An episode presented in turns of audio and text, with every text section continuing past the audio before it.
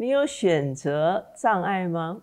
在做选择的里面有两个力量，一个是推力，一个是淤泥。如何制造推力，减少淤泥，帮助人可以做出正确的选择而产生影响力呢？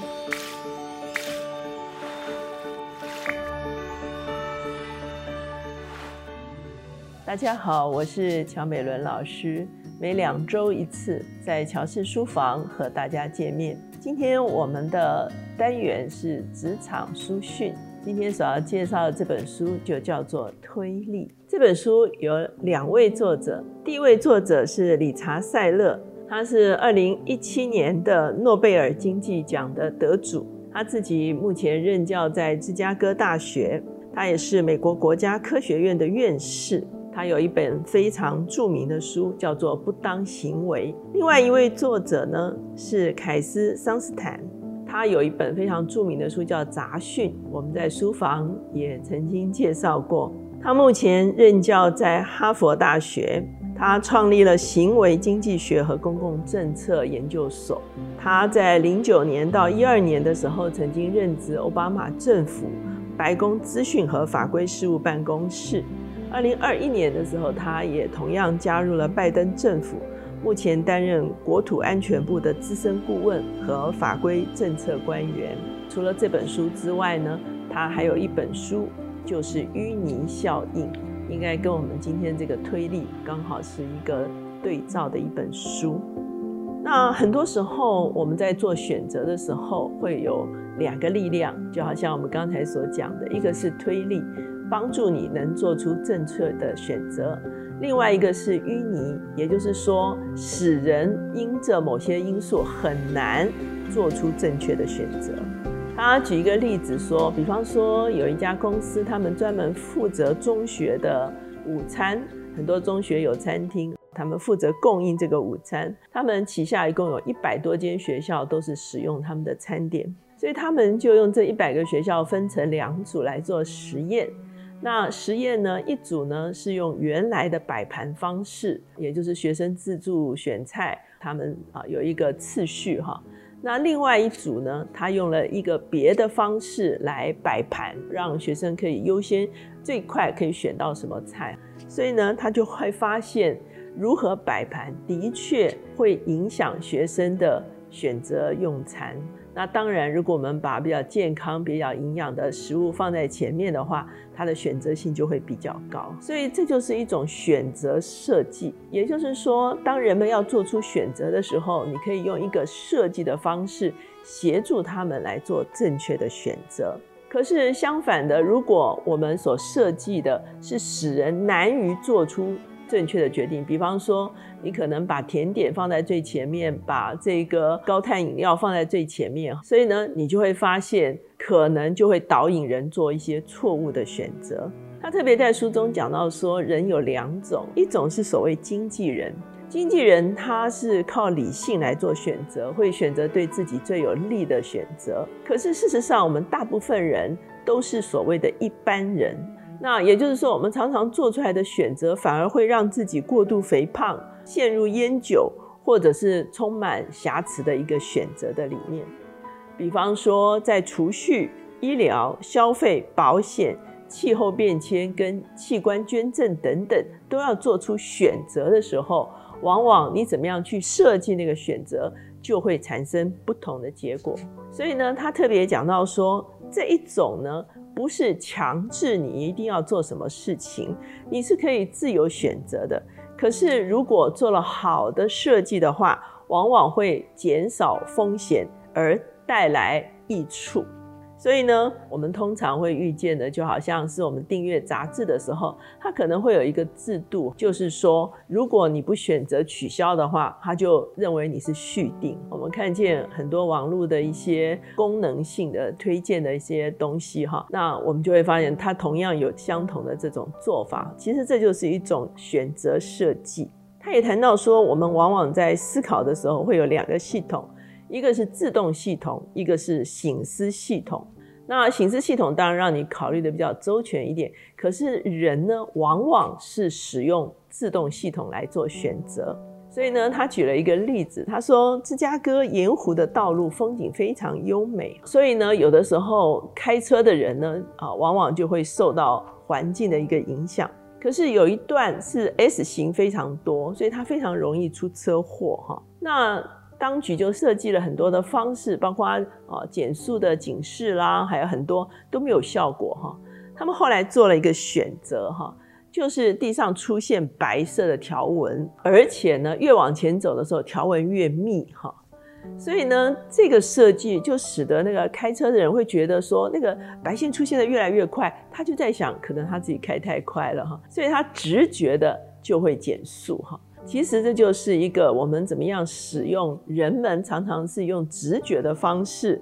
用自动的系统来做选择，哈，其实如果我们做这样的设计的话，人们就会自动选择。刚才的例子就是放慢速度，哈。他说，人们在做选择的时候，还有一个难处就是抗拒诱惑，所以他也做了一个例子。他说，比方说你在家里请客，然后呢，马上就要用餐了。可是客厅中间呢有一大盆腰果哈，所有的客人都是不自主的就一直拿着腰果，一直不停的吃哈，因为太大盆了，大家就一直吃。那可是主人看到说马上就要吃饭了，吃太多腰果其实会破坏胃口哈，所以呢，主人的做法就是他直接把腰果拿到厨房去，也就是说让客人更容易抗拒诱惑哈。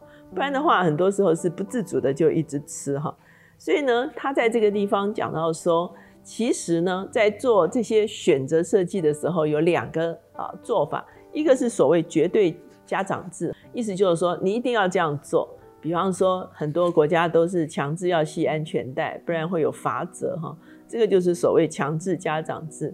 可是呢，当我们在做选择设计的时候，我们往往可以用自由家长制。比方他举的例子就是说，很多国家不禁烟哈，可是收烟税，所以呢，他透过收烟税这件事情呢，就减低人们吸烟的这个啊可能性。所以呢，当人们做选择的时候，还有一个会影响的就是从众心理，也就是说别人怎么做，我就会跟着怎么做。他特别举到说，德国的公路垃圾原本是非常多的。那政府也是做宣导影片啦，不丢垃圾才是好公民啦。可是很多年轻的驾驶人呢，根本不甩哈，照丢垃圾。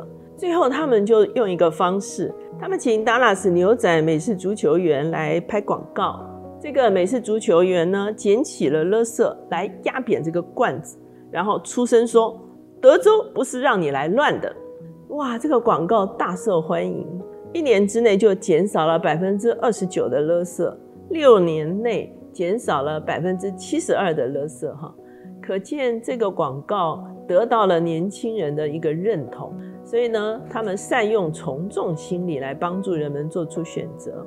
那在英国呢，他们也有一个广告，就是说英国人已经有九成已经缴税了，只有少数未缴，你就是其中之一。哇，他用这个数字哈来催缴这个欠税。而在二十三天之内就增加了百分之五的缴税哈，所以呢，你就会发现他用这个数字啊，让你知道说九成的人已经缴税，你只是那一层哈。那很多的这个 hotel 呢，他们也会有一个小卡片说，百分之七十五的客人重复使用毛巾，欢迎你加入环保爱地球的行列哈。也就是说，已经有百分之七十五的人呢都重复使用毛巾了，那你呢？所以呢，你会发现这些都是一些推力，用选择设计来帮助人做出正确的选择。书中也讨论说，在什么样的情况中间，我们需要做这个选择设计而产生推力呢？他举一个例子，他说，比方说在开刀房的时候，外科医生的这个地位是很崇高的哈。可是有时候外科医生没有做好手部的消毒，这个时候低阶的医护人员到底可不可以提醒他呢？那他们所做的解方就是说，把低阶人员在这种情况中间有义务要提醒这个外科医生，制作成为其中一个流程。这个时候呢，低阶医护人员他就不需要迟疑，说他可不可以去提醒这个外科医生，他需要更好的消毒。所以呢，这就是一种选择。的一个推力，也就是说，它已经是一个流程了哈，所以医护人员不必担心自己这个比较低阶哈，不敢提醒高阶的长官。那他也提到说，在耶鲁大学的时候，他们推动大四的学生去注射破伤风的疫苗，可是只来了百分之三的人来注射疫苗。所以他们后来就做了另外一个实验，他们让推广的时候，不但让学生拿到地图，看见说医务室在哪里，而且呢，给他们一张确认时间表，然后呢。你到底要选择在哪一个时段去注射？如果你要走到医护室的时候，你可以走哪些路线？所以啊，就高达百分之二十八的人来参与注射。所以这些都是在告诉我们说，如果我们要对一些选项产生推理的时候，你可以做一个什么样的设计？他说，在做这个选择设计的时候，往往有四个元素：一个是选择者是谁，使用者是谁。付费的是谁，以及获利的是谁？所以这四个元素都要考虑到。他说，如果是你自己到餐厅去选餐的话，其实就很好办哈，因为选择者是你，使用者是你，付费的是你，受益的也是你哈，所以这个相对的单纯哈。他说，可是有些制度的确是制造了很多的麻烦，比方说，他说美国的医疗制度是医生代为选择方案。保险公司或政府要来付费，费用是由众多的服务者来分配，就是获益的人。所以呢，等于是这四者都不一的时候，往往在做出选择的时候就格外的困难。可是他也提到说，其实呢，我们可以用一些比较有趣味性的方式来推动这个选择设计。